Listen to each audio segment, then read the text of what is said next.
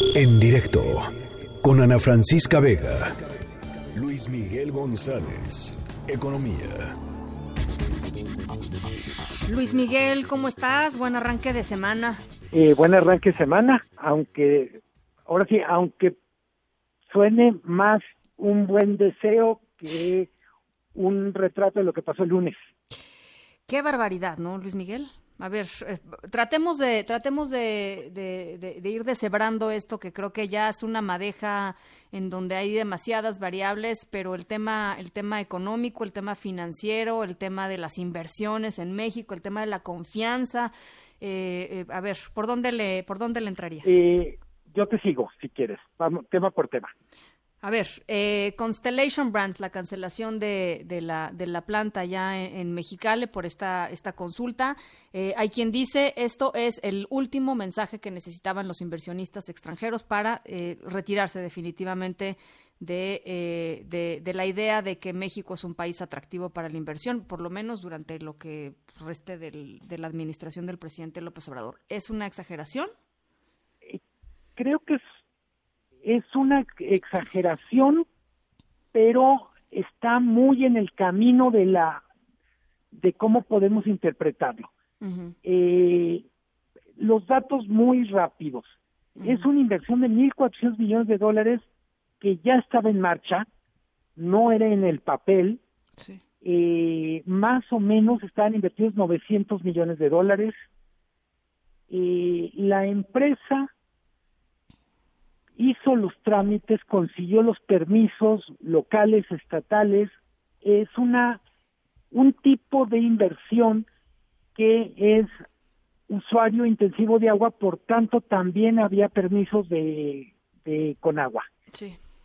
Eh, el argumento de la empresa y de los empresarios como colectivo es si tú cumpliste todos los requerimientos eh, no puedes, después de que ya arrancaste, que vas a más de la mitad de inversiones, no puedes ser sometido a un proceso de consulta pública para ver si, si te quedas o te vas. eh, es como si ah, hicieran sobre los vecinos de Paseo de la Reforma y dijeron, y quieren una consulta para ver si les gusta la Torre Vancomer o algún otro edificio y si no, pues a ver que lo tiren, ¿verdad? o sea, es eh, así no funciona el Estado de Derecho, cuando menos es la manera en que lo ven los empresarios. eh, eh, la, la respuesta del presidente hoy en la mañana es tan preocupante como la consulta y como el resultado de la consulta, básicamente dice, el pueblo, no estoy en contra de los empresarios, pero el pueblo decidió le voy a proponer a los empresarios que hagan la planta en otro lugar.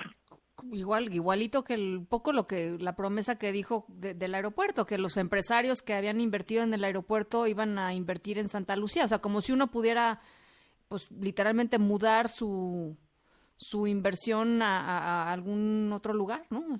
Sí, y vuelvo a tu pregunta, al comentario con el que arrancarse esta conversación eh, hasta ahora la propia narrativa del gobierno y de la gente que aparentemente entiende mejor el lenguaje de la 4T decían, miren, la, viendo las cifras de inversión del año pasado y viendo que los empresarios extranjeros sí invirtieron y que los nacionales no lo hicieron, entonces quiere decir que los extranjeros sí confían, que los extranjeros sí ven cosas que los mexicanos rechazan. Eh, en ese sentido, es un mensaje durísimo a inversionistas extranjeros que, insisto, en la propia narrativa de la 4T, eran los que hasta ahora no tenían ningún problema con el gobierno. Dicho de otra manera, se, se está, está generando un conflicto donde en teoría las cosas estaban bien eh, no sabemos qué parte de la caída del tipo de cambio de hoy, que fue 4%, qué parte solo se debe a Constellation Brand, porque sigue sin resolverse el tema del coronavirus y el apoyo presupuestal en el Congreso de Estados Unidos. Pero en cualquier caso, eh, si quitáramos por un momento el coronavirus del, del mapa, lo que tenemos es México se está ganando a pulso una reputación de ser impredecible para las grandes inversiones. Pues no es una buena reputación, Luis Miguel. Absolutamente no. Eh, y tengo la impresión que si lo pudiéramos poner así, es una señal también bien delicada de que el grupo de los pragmáticos está perdiendo terreno en el, al interior del propio gobierno, en el primer círculo del presidente. eh, para, para algunos de los que nos están escuchando decir, a ver, hay espacio para que haya inversión privada y cuidado del medio ambiente.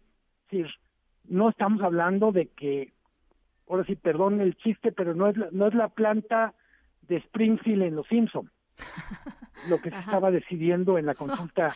No, no, precisamente, no precisamente. Es una planta de cerveza con tecnología moderna, había compromisos muy claros de, reutilización del agua, eh, incluso como contexto, en México el mayor usuario de agua es el sector agrícola. Eh, más de la mitad del agua disponible en México es para producción agrícola. Y eso quiere decir si las cifras que se van a conocer previos a la consulta el viernes por el propio gobierno es la planta iba a usar el 0.2% del agua disponible, menos del 1%. eh, si, si eso no fuera suficiente como argumento, iba a generar empleos, iba literalmente a ser la mayor inversión en el sexenio en el Estado. Entonces, desde lo económico no tiene sentido, desde lo medioambiental creo que había mecanismos de mitigación, como el como el propio presidente está argumentando que los habrá en el tren Maya, en el proyecto transísmico. Eh, toda esa parte uno no la termina de entender. Lo único claro, como pasó en el aeropuerto, el presidente deja bien claro quién manda. Pues sí. No, bueno, pues eso ya. Este, pero bueno, pues este no no no no manda la, la sensatez este económica ni la legalidad, o sea, de eso, eso me queda claro. Y y del otro lado, como dices tú, se abre un enorme signo de interrogación respecto a qué va a significar esto para otras inversiones que estaban siendo estudiadas, analizadas o a punto de decidirse. Eh, lo hemos comentado muchísimo en este espacio, Ana Francisca, no nos basta con tener el TEMEC para que la inversión venga. eh, uno de los temas que todos los analistas, tanto en Estados Unidos como acá, están enfatizando es México tiene que hacer mucho para mejorar el Estado de Derecho, por una parte vinculado al tema de inseguridad, pero también, ahora sí, inseguridad física, pero también inseguridad jurídica. Totalmente. Eh, en ese sentido es un día triste lo de Constellation Brands. Eh, no, ahora sí, ni tengo acciones ni los conozco personalmente, pero es una cuestión de principios que fueron vulnerados y en ese sentido el país pierde mucho más de lo que gana por la decisión, pero sobre todo por la forma en que se tomó. Bueno, Luis Miguel, pues ahí está. Este, teníamos, teníamos ganas de escuchar tu, tu opinión. Te agradezco mucho estos minutitos, Luis Miguel. Eh, no, como siempre es un gusto. Muy buenas. Ya habrá momentos más felices para comentar, pero, pero aquí estamos. Ojalá. Te mando un abrazo. Abrazo, Ana Francisca. Bye. En directo con Ana Francisca Vega.